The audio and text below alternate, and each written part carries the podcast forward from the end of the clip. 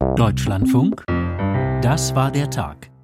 Heute mit Theo Gers im Studio. Guten Abend. Und wir beginnen mit der Personalie des Tages. Vor ziemlich genau vier Stunden kam die Meldung aus London. Eine einzige Zeile und die elektrisierte weltweit. König Charles hat Krebs. Dazu gleich mehr im Gespräch mit unserer Korrespondentin in London. Danach geht's ins Inland zu etwas, was es über die Ampel zuletzt nicht so oft zu vermelden gab. Wir sprechen von einem Durchbruch und der ist wirklich wichtig. Woher kommt unser Strom? Strom an Tagen, an denen der Wind nicht weht und die Sonne nicht scheint. Für diese Dunkelflauten hat die Ampel heute mit ihrer Kraftwerksstrategie eine Lösung gefunden.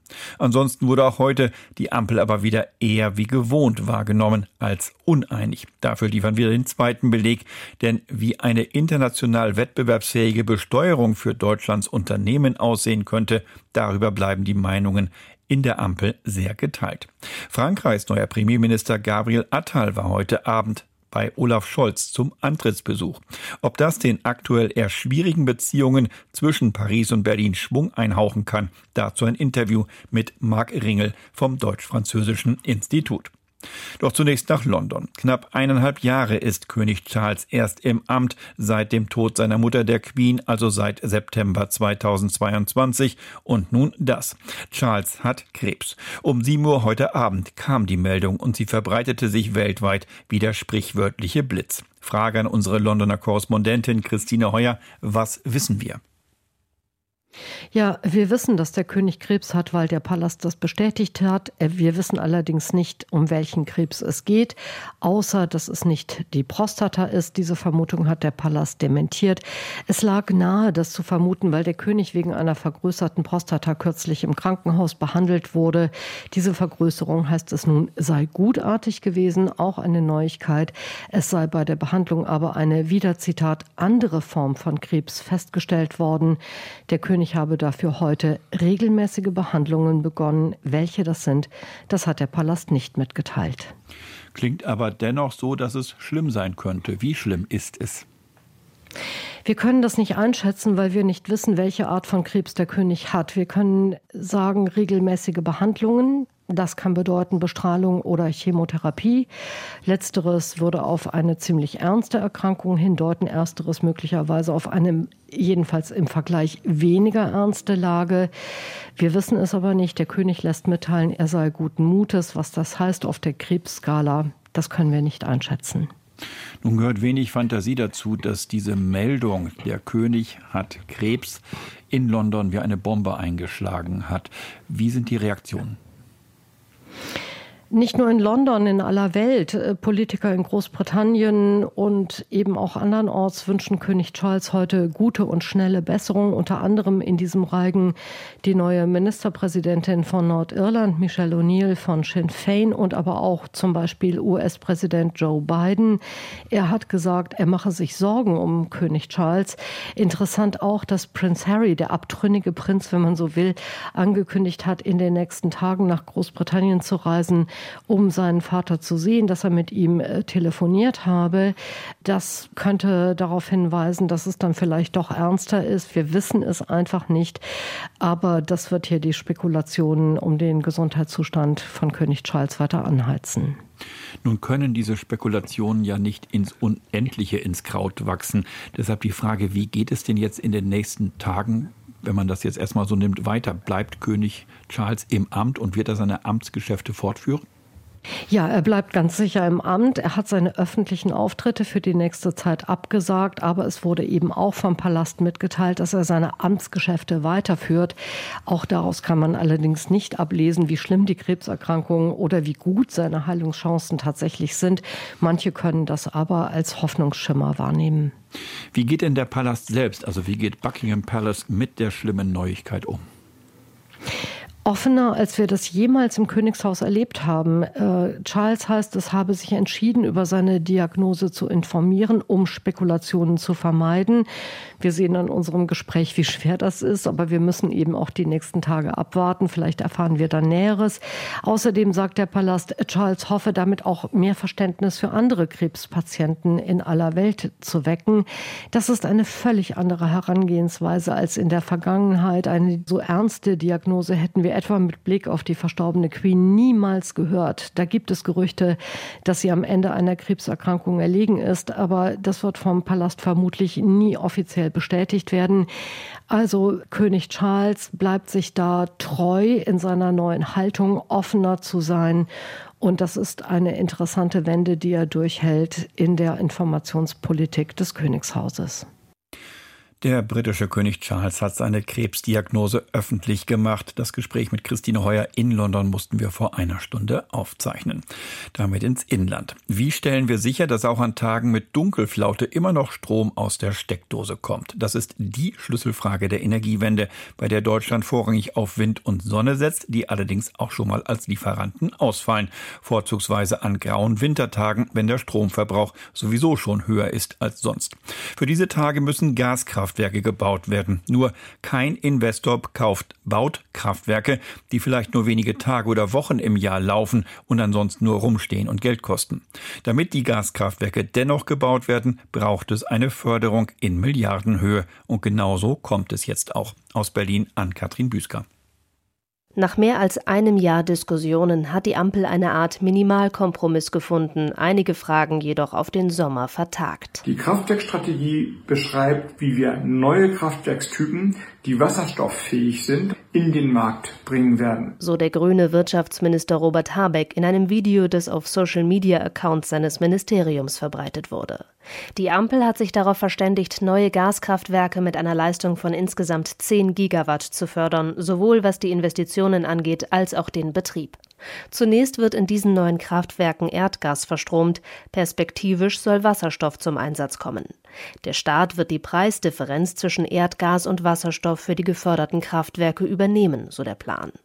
2032 soll ein definitives Datum für die Umstellung auf 100 Prozent Wasserstoff festgelegt werden, das zwischen 2035 und 2040 liegt. Entscheidend wird dafür sein, wie stark der Hochlauf einer Wasserstoffwirtschaft gelingt. In eben diesem 2032 soll spätestens das neue Wasserstoffkernnetz für Deutschland fertiggestellt sein, sodass die Versorgung der neuen Kraftwerke gesichert werden kann. Sie sollen an Standorten stehen, die günstig für die Netzstabilität liegen, vielleicht also an den bisherigen Standorten von Kohlekraftwerken. Die neuen Anlagen sollen dann klimafreundlicher zur Netzstabilität beitragen. Um eben für die Zeit, in der keine Sonne scheint und kein Wind weht, trotzdem sicherzustellen, dass die Energieversorgung gewährleistet wird. Und das tun wir. Und das ist jetzt heute mit diesem ersten wichtigen Schritt schon mal ein wirklicher Fortschritt. Unterstrich Regierungssprecher Steffen Hebestreit. Die Kraftwerkstrategie ist so etwas wie eins der fehlenden Puzzlestücke. So Wirtschaftsminister Robert Habeck. Es bleiben jedoch Fragen ungeklärt. So haben sich die Koalitionspartner grundsätzlich darauf verständigt, dass ein Kapazitätsmechanismus in Deutschland geschaffen werden soll. Die politische Einigung darüber soll aber erst im Sommer getroffen werden. Ein Kapazitätsmechanismus könnte weitere Anreize für den Bau neuer Kraftwerke setzen.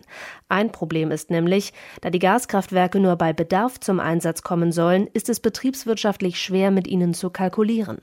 Die Monopolkommission hatte deshalb im Oktober die Einführung eines wettbewerblich gesteuerten Kapazitätsmarktes vorgeschlagen. Ähnlich hat Belgien seinen Kohleausstieg abgesichert. Grob gesagt, hier würde nicht allein Strom am Markt gehandelt, sondern die Kapazität, ihn zu erzeugen. Für die Zukunft ist es aber auch wichtig, das Strommarktsystem insgesamt neu zu denken und einen Mechanismus einzuführen, der die Kapazitäten insgesamt berücksichtigt bzw. vergütet. Ließ Wirtschaftsminister Robert Habeck wissen. Das Geld für die Förderung der Kraftwerke soll aus dem Klima- und Transformationsfonds kommen. Dafür könnten um die 16 Milliarden Euro nötig sein. Die Koalition hatte lange über die Kraftwerkstrategie diskutiert. Das Wirtschaftsministerium hatte ursprünglich deutlich höhere Kapazitäten eingeplant, entsprechend auch deutlich höhere Förderkosten. Dies wollte die FDP nicht mitgehen. Sie bestand außerdem auf einen technologieoffeneren Ansatz, etwa bei der Produktion des eingesetzten Wasserstoffs. Der Chef des Energiekonzerns Uniper zeigte sich gegenüber der deutschen Presseagentur zuversichtlich, einen Teil der geplanten Kraftwerke zu bauen. Auch der Energiekonzern LEAG hat eigenen Angaben zufolge Pläne für Gaskraftwerke in der Schublade. Je nach Ausgestaltung der Details könnte die Förderung der Kraftwerke durch den Staat für mehrere Unternehmen attraktiv sein. Der Erfolg der Pläne werde jedoch maßgeblich von der konkreten Umsetzung abhängen, erklärte der Verband kommunaler Unternehmen, der die Strategie grundsätzlich begrüßt. Umweltverbände zeigten sich skeptisch. Die Ampel setzt einen Meilenstein beim Bau von Gaskraftwerken an. Katrin Büsker berichtete. Ansonsten bleibt bei Rot, Grün, Gelb aber vieles beim Alten. Derzeit etwa sprudelt es nur so an Ideen, wie die unter zu hohen Steuern leidenden deutschen Unternehmen entlastet werden könnten. Sondervermögen, Solidaritätszuschlag, Dynamisierungspaket, Staatsfonds, alles denkbar, alles umstritten, weshalb ein Konzept, das auf diesem reichen Ideenfundus fußt, nicht in Sicht ist. Ein kleiner Trost, der Wille zum, Kom zum Kompromiss ist angeblich da. Aus Berlin Jörg Münchenberg. Die Ampelkoalition überbietet sich inzwischen fast täglich mit neuen Vorschlägen zur Entlastung der Unternehmen. Doch was der Kanzler davon hält, bleibt vorerst im Ungefähren. Regierungssprecher Steffen Hebestreit beließ es heute jedenfalls bei einer Allgemeinaussage. Der Bundeskanzler nimmt die aktuelle politische Wortmeldung der letzten Tage aufmerksam zur Kenntnis. Alles weitere, so Hebestreit, werde man dann koalitionsintern klären. Ganz anders Wirtschaftsminister Robert Habeck von den Grünen, der in der letzten Woche im Bundestag einen kreditfinanzierten Sonderfonds für Investitionen vorgeschlagen hatte.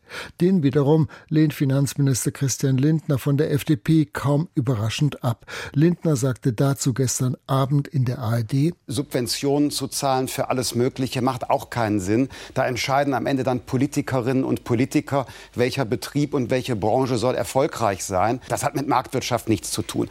Doch Lindner machte auch klar, wenn sowohl Finanz- als auch Wirtschaftsminister akuten Handlungsbedarf feststellten, dann könne dies innerhalb der Regierung nicht folgenlos bleiben. In der Analyse also besteht Einigkeit nicht, aber über den Weg, wie die Attraktivität des Standorts durch eine weitere Entlastung der Unternehmen verbessert werden kann. In jedem Fall weist Lindners Vorschlag in eine ganz andere Richtung. Wir wollen ja, dass die Unternehmen den Staat finanzieren und nicht der Staat die Unternehmen.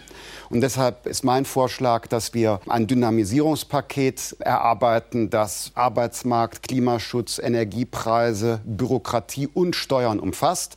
Und wenn wir wirklich etwas an den Steuersätzen tun wollen, dann ist der einfachste und schnellste Weg, den Solidaritätszuschlag abzuschaffen. Den zahlen unsere Betriebe im internationalen Wettbewerb immer noch. Wobei man sich natürlich auch über eine Gegenfinanzierung Gedanken machen müsse, betont der Finanzminister. Habeck wiederum hat die Abschaffung des Solidaritätszuschlags als zu teuer kritisiert und bekam dafür heute auch Rückendeckung von der SPD-Parteichefin Saskia Esken. Der Solidaritätszuschlag ist ja in der vergangenen Legislatur für die meisten Menschen abgeschafft worden, nur noch für die sehr, sehr hohen Einkommen.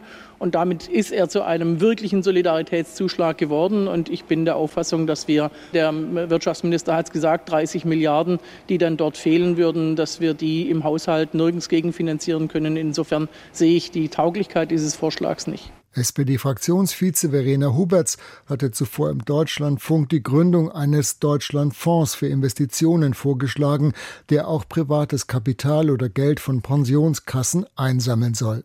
Und der Wirtschaftsminister, der schwächte gestern Abend in der ARD seinen ursprünglichen Vorschlag etwas ab und forderte nun bessere Abschreibungsbedingungen. Denn das zwischen Bund und Ländern umstrittene sogenannte Wachstumschancengesetz, das derzeit im Vermittlungsausschuss festhängt, Projekt falle letztlich zu klein aus. Im Moment verhandelt der Bundesrat mit der Bundesregierung darum, es kleiner zu machen, statt größer zu machen. Wenn es jetzt schon nicht gelingt, die 8 Milliarden zu stehen, am Ende werden da wahrscheinlich drei bei rauskommen, also es wird noch kleiner, quasi homöopathisch, wenn man mhm. so will, dann muss ja der Gedanke umgekehrt richtig sein, zu sagen, dann müssten wir eigentlich genau das, was darin vorgesehen ist, nämlich Abschreibungsmöglichkeiten zu erhöhen, hebeln. Und dennoch bleibt vorerst weiter unklar, wie die Koalition nun die Unternehmen weiter entlasten will.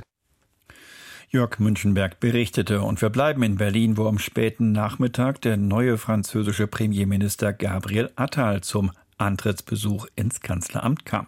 Aber so sehr auch die Bedeutung der Zusammenarbeit beider Länder dabei beschworen wurde, die Differenzen zwischen Berlin und Paris bleiben und aktuell werden diese eher größer als kleiner. Aus Berlin Stefan Dietjen.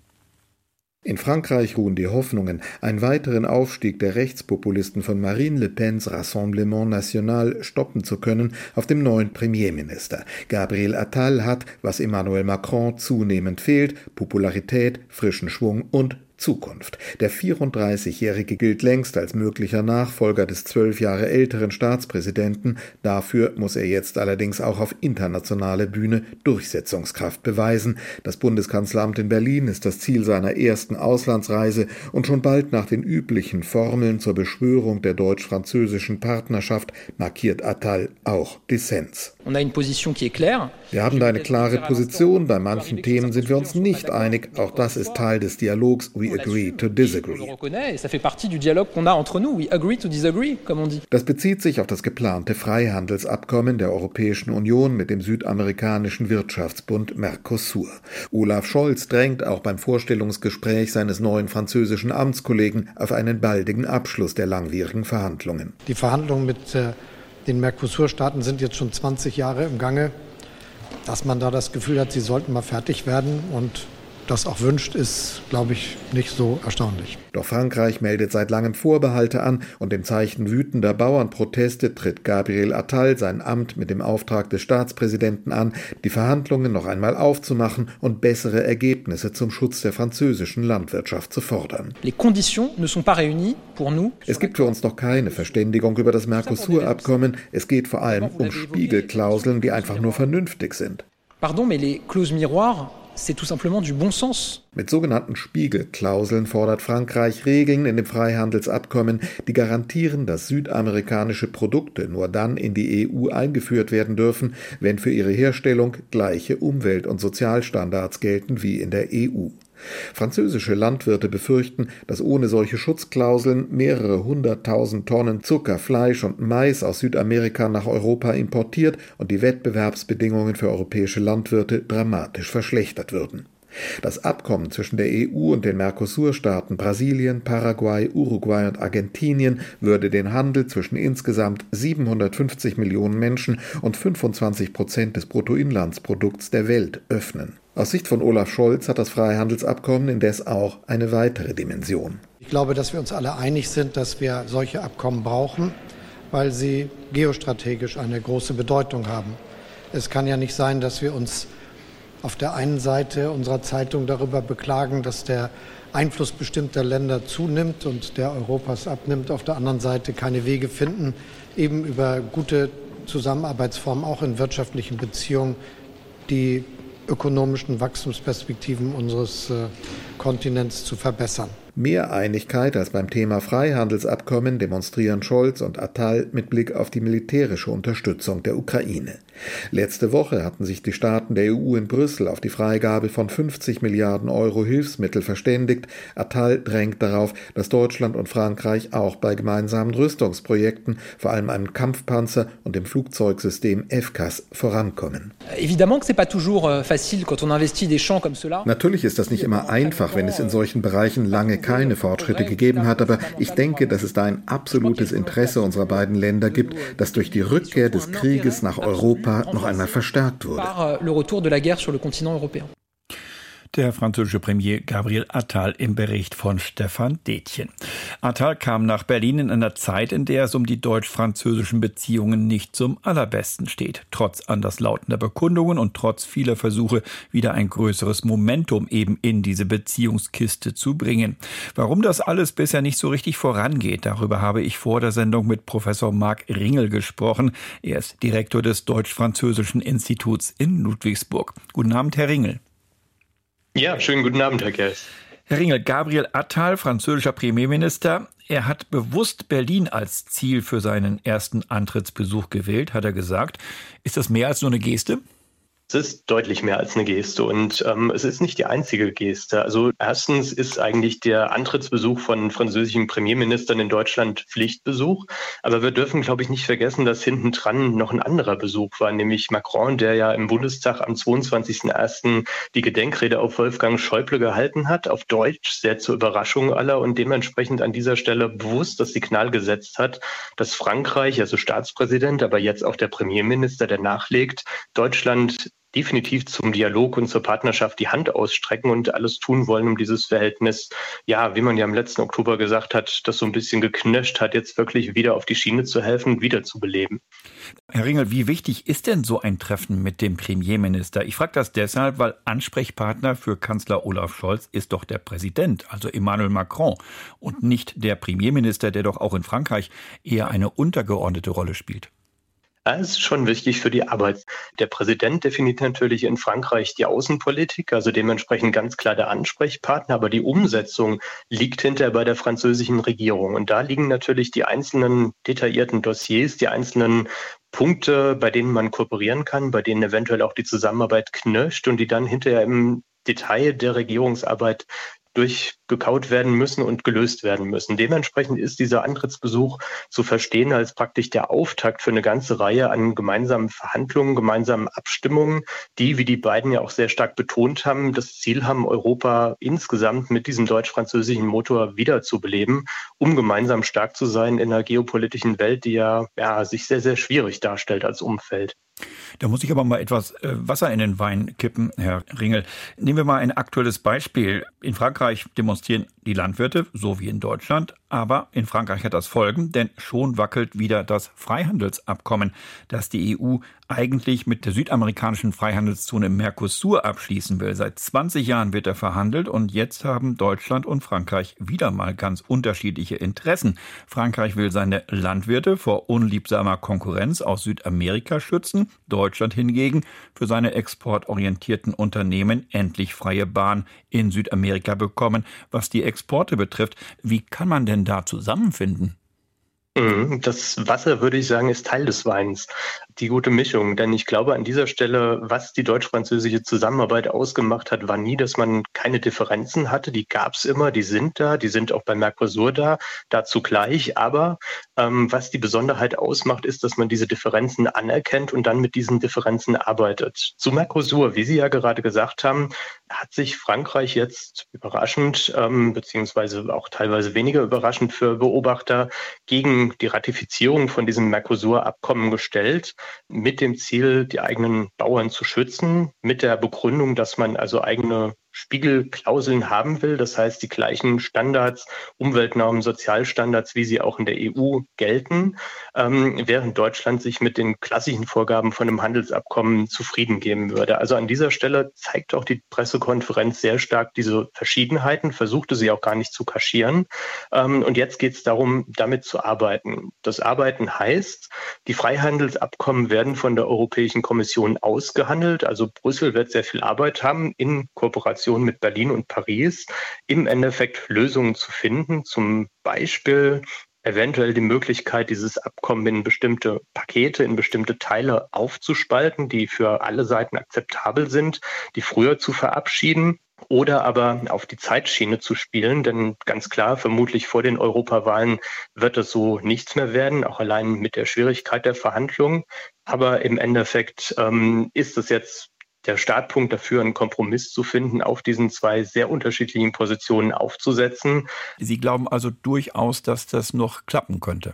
Ja, ich bin ganz optimistisch. Also wann es klappen würde, darauf würde ich keine Wetten eingehen. Das wird, glaube ich, noch einige schlaflose Nächte bringen. Aber insgesamt haben wir bei vielen anderen Themen, bei vielen anderen Dossiers gesehen, dass man also durchaus zusammenkommen kann mit gutem Willen. Ob das hinter eine abgespeckte Version ist, bleibt abzuwarten. Fortschritte soll es jetzt ja auch bei Rüstungsprojekten geben. Teure Projekte sind in der Pipeline, ein Luftkampfsystem, ferner ein, ein System für ein Kampfpanzerprojekt. Da soll es auch vorangehen. Sind das Vehikel, damit es auch ganz generell wieder besser laufen könnte zwischen Berlin und Paris? Es ist definitiv ein Kanal, der zunehmend bespielt wird. Ähm, sehr stark definiert sie ja die französische Politik auch über Autarkie, ob es jetzt die Energieversorgung ist, ob es in Handelsfragen ist, aber auch bei dem Thema Rüstung beziehungsweise gemeinsame Rüstungsprojekte. Dementsprechend sind natürlich diese gemeinsamen Rüstungsprojekte die im Endeffekt von Konsortien gebaut werden, ähm, also zum Beispiel Kampfpanzer, aber auch bestimmte Marschflugkörper, die von europäischen Konsortien gebaut werden. Es sind Möglichkeiten der Kooperation, auch die im Detail nicht einfach. Auch da hat es ja lange keine Fortschritte gegeben. Ähm, aber natürlich ist auch das nochmal ein anderer Kanal, wie zusammengearbeitet wird.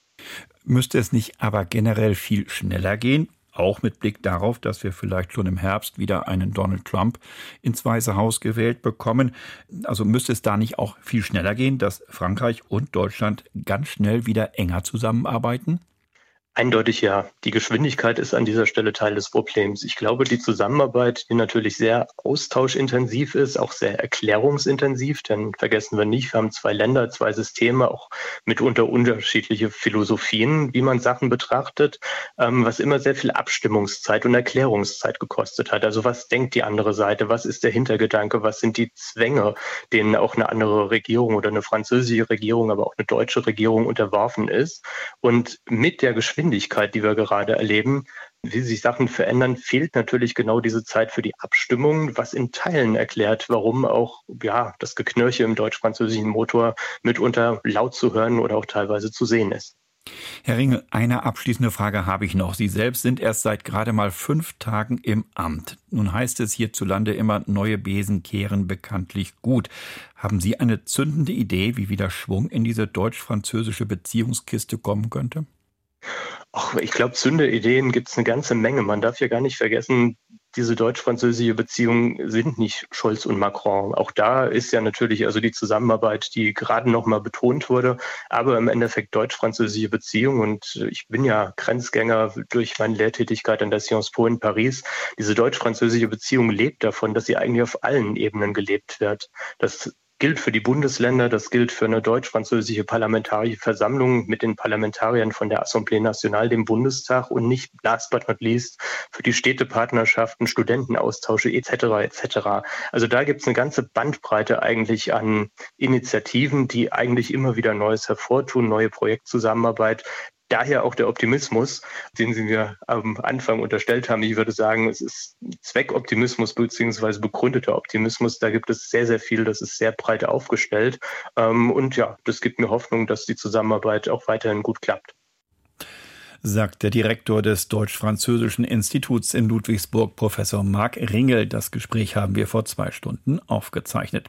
Es wird 23.37 Uhr. Zeit für aktuelle Meldungen in gebotener Kürze. Die Bundeswehr schickt schon bald mehr Soldaten in den Kosovo. Mario Kubina. Der NATO-geführte KFOR-Einsatz im Kosovo. Für Boris Pistorius ist er der Garant für Stabilität in der früheren serbischen Provinz. Das macht der Verteidigungsminister nach einem Gespräch mit der kosovarischen Präsidentin Vjosa Osmani in Pristina deutlich. Ihr Land sei zutiefst dankbar für das deutsche Engagement, sagt Osmani. Ab April bzw. Mai wird nach den Worten von Pistorius eine zusätzliche Kompanie im Kosovo stationiert. Die Vorbereitungen seien in vollem Gang. Man liege im Zeitplan. Rund 90 zusätzliche Soldaten einer Sicherungskompanie werden ins Kosovo geschickt. Die Einheit soll auf Patrouille gehen, Kontakt zur Bevölkerung halten, aber in heiklen Lagen auch eingreifen. Zum Beispiel, wenn eine Demo aus dem Ruder laufen könnte. Dazu kommen Unterstützungskräfte aus Deutschland, um die Soldaten zum Beispiel medizinisch zu versorgen. Unterm Strich werden dann rund 250 Bundeswehrkräfte im Kosovo stationiert sein. Der Militäreinsatz in der ehemaligen serbischen Provinz ist der älteste der Bundeswehr. Die Deutschen sind seit Ende der 90er Jahre in der Region. Zwischenzeitlich wurde das Engagement heruntergefahren, aber unter anderem wegen der Spannungen in den vergangenen Monaten will die Bundeswehr wieder mehr zum KFOR-Einsatz beitragen. Die Pariser haben für drastisch höhere Parkgebühren für auswärtige SUV gestimmt und stoßen damit auch eine Debatte in Deutschland an. Stefanie Markert. Die Pariser Bürgermeisterin Anne Hidalgo ist glücklich und zufrieden. 54,55 Prozent der Abstimmenden haben sich für eine Verdreifachung der SUV-Parkgebühren ausgesprochen. Dafür hatte die Bürgermeisterin auch in den sozialen Netzwerken geworben. Die Hauptstädter sollten sich die Straßen zurückerobern und in einem der 38 Wahllokale abstimmen kommen. Die Parkgebühren sollen ab September in den zentralsten Stadtbezirken in der ersten Stunde 18 statt 6 Euro kosten. Der Tarif steigt progressiv. Sechs Stunden kosten dann sogar 225 Euro statt bislang 75. Dafür muss im Mai aber noch der Stadtrat darüber debattieren und abstimmen. Wo Sozialisten und Grüne zusammen regieren, dürfte dies eine Formsache sein. Während Automobilvereine einen Kreuzzug gegen das Auto beklagen, sind Umweltschützer froh über die Entscheidung. Von der sind aber viele ausgenommen. Anwohner zum Beispiel, aber auch Pflegedienste oder Handwerker. Es geht vor allem um individuelle SUVs, die in die Stadt fahren wollen. In diese Kategorie fallen laut einer Statistik rund 16 Prozent der Autos, die im Pariser Umland zugelassen sind. Die Entscheidung fiel nicht so deutlich aus wie die im letzten Frühjahr über die E-Roller. Damals stimmten fast 90 Prozent der Befragten für ein Verbot ihres Verleihs. Trottinett zu verleihen ist nun seit September 23 offiziell verboten. Kritiker zeigen auf die geringe Wahlbeteiligung beider Bürgerentscheide. Während sich am Votum über die E-Roller weniger als 8 Prozent der Stimmberechtigten beteiligt hatten, waren es jetzt beim SUV-Entscheid nicht einmal mehr 6 Prozent. In Chile wüten weiter verheerende Waldbrände. Bisher kamen dabei über 120 Menschen ums Leben. Anne Herberg. Präsident Gabriel Boric sprach von der schlimmsten Tragödie des Landes seit dem schweren Erdbeben von 2010. Ab dem heutigen Montag gilt eine zweitägige Staatstrauer.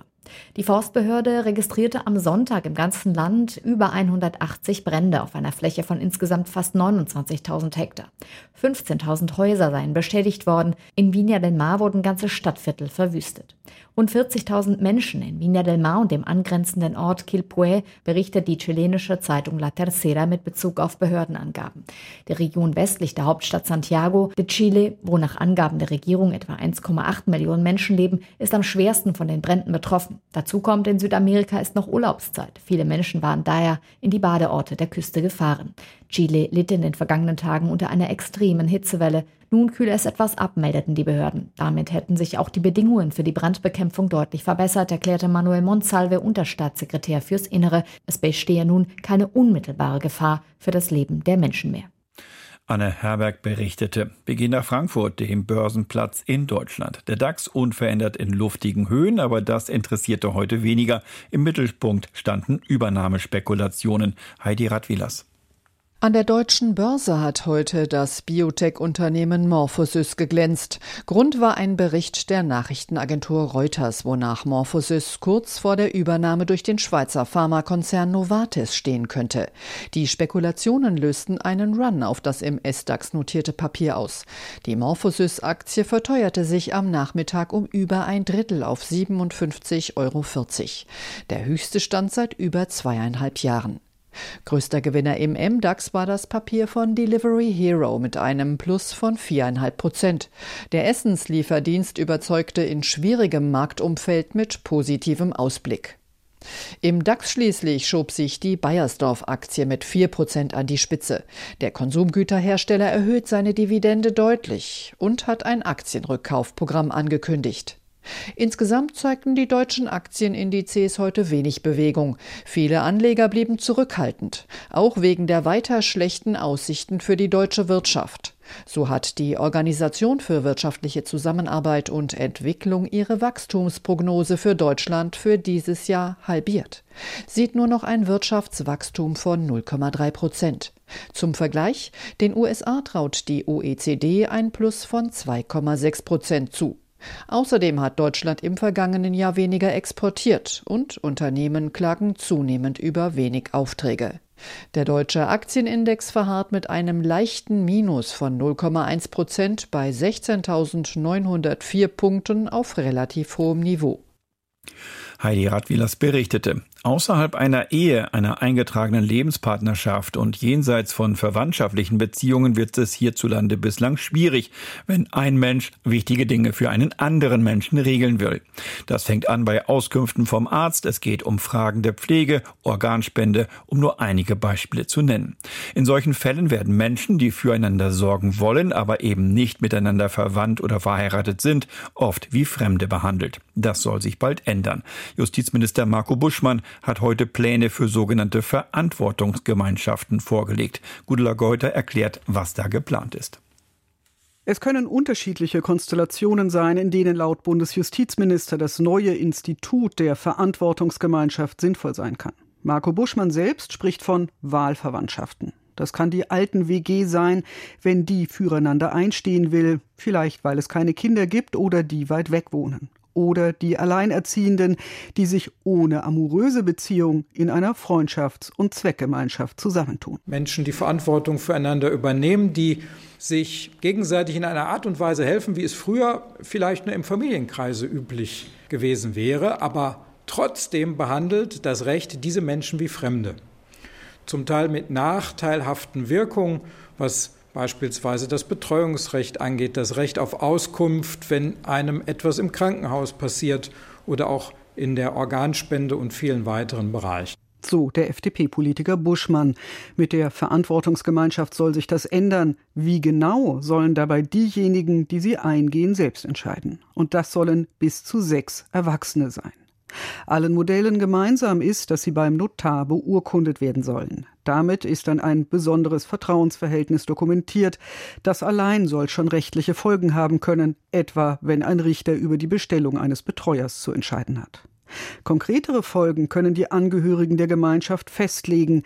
So könnten sich zum Beispiel Senioren, die zusammenleben, dafür entscheiden, sich gegenseitig Rechte in Gesundheitsangelegenheiten zu geben. In einer Notsituation könnten sie dann Auskunfts- oder Vertretungsrechte wie Ehegatten haben. Eine Wohngemeinschaft könnte sich vorab gegen Streit absichern, indem sie klar macht, dass die gemeinsame Wohnung im Streitfall wie unter getrennten Eheleuten zugewiesen wird. Und wie in der Ehe soll man auch einen Güterstand vereinbaren können, die Zugewinngemeinschaft, in der das Verdiente beiden zugutekommt. Das übrigens soll nur zu zweit gehen und nur für Personen, die nicht anderweitig verheiratet sind. Und es will durchgerechnet sein, denn generell und so auch hier soll die Verantwortungsgemeinschaft keine steuerlichen oder erbrechtlichen Folgen haben. Auch Unterhalt, Kindschaftsrecht oder Ausländer- und Aufenthaltsrecht sollen außen vor bleiben. Schon deshalb sagt der Bundesjustizminister, die Verantwortungsgemeinschaft ist etwas völlig anderes als die Ehe. Das merkt man schon an den Rechtsfolgen, sondern es geht um eine sehr begrenzte rechtliche Beziehung, die dazu dienen soll, Fragen des täglichen Lebens einfacher zu regeln. Das heißt aber auch, alles, was man mit der Verantwortungsgemeinschaft erreichen kann, wie sie bisher geplant ist, kann man auch ohne sie regeln, wenn auch deutlich umständlicher. Der Vorteil ist, dass man erstens das in einem Abwasch tun kann, das ist übrigens auch kostenmäßig ein Vorteil, und zweitens ist es eine geringere psychologische Hürde, sich mit so etwas, wenn Sie so wollen, Positiven zum Notar zu begeben, dass man füreinander einsteht, als sich zum Notar zu begeben, um sehr intensiv vorher über Tod und Krankheit nachgedacht haben. Jetzt soll erst ein Gesetzentwurf und dann die Diskussion im Parlament folgen. Marco Buschmann kann sich vorstellen, dass Verantwortungsgemeinschaften schon im kommenden Jahr geschlossen werden können. Gudula Geuter berichtete. Nur ein Idiot oder ein US-Demokrat von der radikalen Linken wird diesem schrecklichen Projekt zustimmen. Mit diesem Tweet versucht der frühere US-Präsident Trump derzeit die Kongressabgeordneten der Republikaner auf Linie zu bringen. Sie sollen, ging es nach Trump, das Gesetzespaket zur Ukraine-Hilfe scheitern lassen, um US-Präsident Biden bloßzustellen.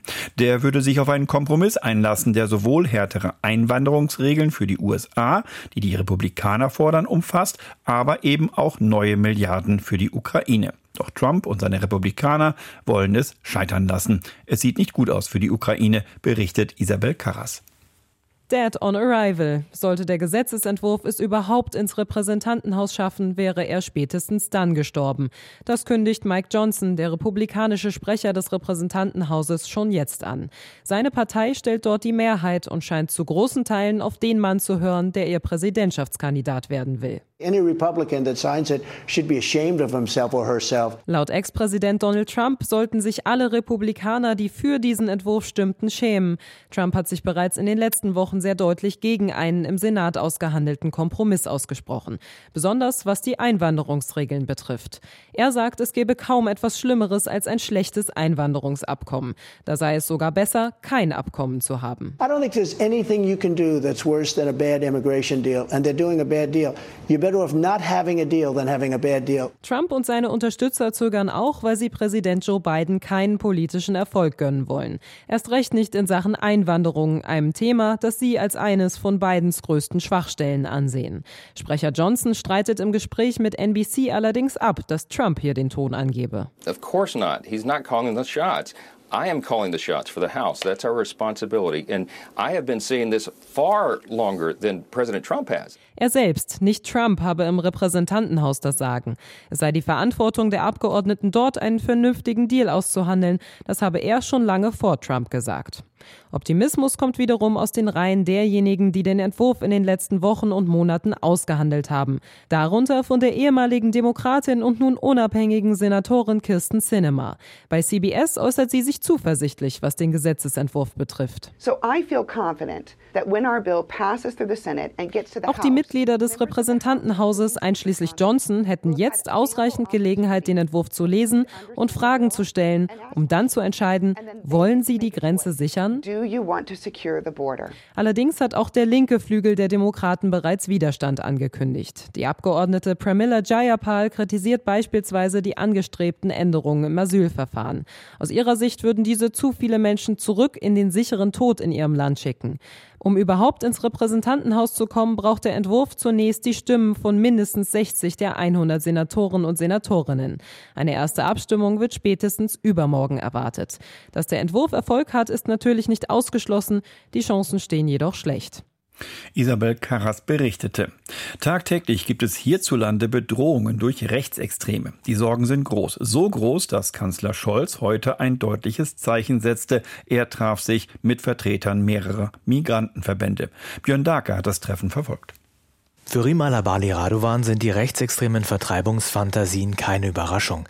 Die Integrationsbeauftragte der Bundesregierung zählt sie auf, die Übergriffe der Vergangenheit auf Menschen mit Einwanderungsgeschichte. Mölln, Solingen, NSU, Halle, Hanau und alle 23 Minuten eine Straftat von rechts. Rassistische Diskriminierung gehört nach ihren Worten für viel zu viele Menschen in Deutschland zum Alltag. Alabali Radovan steht im Kanzleramt. Gerade hat sie sich mit Organisationen ausgetauscht, die sich für Juden, Muslime, Sinti und Romja und gegen Rassismus stark machen. Hunderttausende Menschen waren am Wochenende wieder unterwegs, um ein Zeichen zu setzen gegen Rechtsextremismus. Laut Bundesinnenministerium waren es landesweit gut 480.000. Der Bundeskanzler nennt es ein wichtiges Zeichen für die Demokratie. Wenn etwas nie wieder Platz in unserem Land haben darf, dann ist es völkische, rassistische Ideologie. Deshalb ist es gut, dass so viele sich an den Kundgebungen beteiligen und demonstrieren. Viele oft das erste Mal in ihrem Leben. Olaf Scholz sieht im Rechtsextremismus eine große Bedrohung für die Demokratie. Er gefährde den gesellschaftlichen Zusammenhalt. Die AfD nennt Scholz in seinem kurzen Statement nicht beim Namen, aber sie dürfte angesprochen sein. Schließlich waren Abgeordnete und Mitarbeiter zu Gast des Treffens in Potsdam. Dort diskutierten sie mit Rechtsextremisten und Unternehmern, wie Ausländer und Andersdenkende aus Deutschland vertrieben werden können. Der Bundeskanzler erinnert am Nachmittag daran, dass etwa jeder Vierte in Deutschland eine Einwanderungsgeschichte hat. Viele von ihnen würden sich jetzt fragen, ob es noch ihr Zuhause ist. Mir ist es wichtig, heute im Kanzleramt ganz persönlich deutlich zu machen, wir stehen fest an Ihrer Seite. Wir lassen nicht zu, dass Extremismus und Intoleranz unsere Gesellschaft spalten.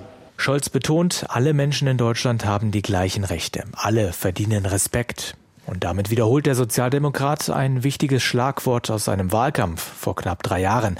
Respekt. Das Treffen im Kanzleramt, ein Austausch mit Verbänden, aber nicht mehr. Neue politische Initiativen kündigen der Kanzler und seine Integrationsbeauftragte nicht an. Alabali Radovan erinnert an Initiativen, um Extremisten einfacher aus dem öffentlichen Dienst zu schmeißen, an Waffenrechtsverschärfungen und an das Demokratiefördergesetz. Das wollte schon der frühere Bundesinnenminister Horst Seehofer von der CSU auf den Weg bringen. Es soll sicherstellen, dass Initiativen gegen Extremismus langfristig öffentliches Geld bekommen und nicht nur für einzelne Projekte. Das Kabinett hat das Demokratiefördergesetz schon vor mehr als einem Jahr verabschiedet. Seitdem hängt es im Bundestag fest. Die Integrationsbeauftragte Alabali Radovan hofft, dass sich daran etwas ändert, auch durch den Schwung der Demonstrationen. Das gibt Mut und Zuversicht für unsere Demokratie und Vielfalt. Dieses Momentum müssen wir nutzen. Vielen Dank. Ein Appell auch an die eigenen Leute, denn das Demokratiefördergesetz scheiterte bisher auch an den unterschiedlichen Vorstellungen in der Koalition. Björn Darke berichtete. Und wir kommen zur Presseschau. Die Zeitungskommentare ausgewertet hat Florian Pustlauk. Jan Kämmerer trägt sie vor. Zunächst geht es um die von Finanzminister Lindner und Wirtschaftsminister Habeck angetriebene Debatte über zusätzliche Entlastungen für Unternehmen. Die Wirtschaftswoche analysiert, die Bundesregierung muss Reformen angehen, wenn Deutschland nicht weiter Schlusslicht unter den Industriestaaten bleiben soll. Steuerpolitik ist Standortpolitik. Doch das Einzige, was sich dynamisch entwickeln wird, ist wohl der Streit über die richtige Strategie. Unternehmen dürfen deshalb nicht auf schnelle Entlastung hoffen. Die Nürnberger Zeitung bemerkt, es scheint, als hätten sich die Koalitionspartner FDP und Grüne die anhaltende Kritik an ihrem Regierungsstil wenigstens ein bisschen zu Herzen genommen. Es wäre höchste Zeit, denn insbesondere die FDP muss sich vor dem Absturz unter die 5-Prozent-Hürde retten. Der Kölner Stadtanzeiger sieht die Kommunikationsweise kritisch. In einer Regierung, in der Vertrauen herrscht, hätten sich die beiden zuständigen Minister Habeck und Lindner zusammengeschlossen und einen gemeinsamen Plan ersonnen. Aber vertraulich können die beiden Minister nicht miteinander arbeiten. Die Gewerkschaft Verdi hat das Bodenpersonal der Lufthansa für übermorgen zu einem Warnstreik aufgerufen. Die Frankfurter Rundschau erwartet harte Tarifrunden, obwohl es bei der Lufthansa wirtschaftlich gut laufe. Denn große Herausforderungen warten auf die Branche hinter der nächsten Ecke. Wie fast überall müssen enorme Investitionen finanziert werden, weil die Umstellung auf neue Antriebstechnologien bevorsteht. So ist die angenehme Lage der Branche eine Momentaufnahme und die Tarifrunde nicht so simpel, wie sie aussieht. Die neue Osnabrücker Zeitung verteidigt die derzeitigen Streikaktionen und mahnt, die Tarifbindung von Beschäftigten sinkt seit Jahren. Für die gesellschaftliche Entwicklung ist das nicht ohne Risiko, denn letztendlich geht es immer um die gerechte Verteilung eines gemeinsam von Arbeitgebern und Arbeitnehmern erwirtschafteten Wohlstands als Garant eines sozialen Friedens. Nach der Präsidentschaftswahl in El Salvador hat sich der umstrittene Amtsinhaber Bukele zum Wahlsieger erklärt. Das findet die Süddeutsche Zeitung problematisch. Nayib Bukele mag noch so beliebt sein. Seine Wiederwahl ist verfassungswidrig. Daran ändert auch die Tatsache nichts, dass der Präsident derzeit offiziell beurlaubt ist. Ein Taschenspielertrick, um das Verbot der direkten Wiederwahl zumindest dem Schein nach zu umgehen. Nun, so ist es zu befürchten, ist El Salvador auf dem Weg in die nächste Diktatur. Soweit die Presseschau mit den Zeitungskommentaren von morgen. Jan Kämmerer hat sie vorgetragen und damit enden diese Informationen am späten Abend im Deutschlandfunk im Journal vor Mitternacht. Am Mikrofon war Theo Gers. Ich wünsche Ihnen noch eine ruhige Nacht.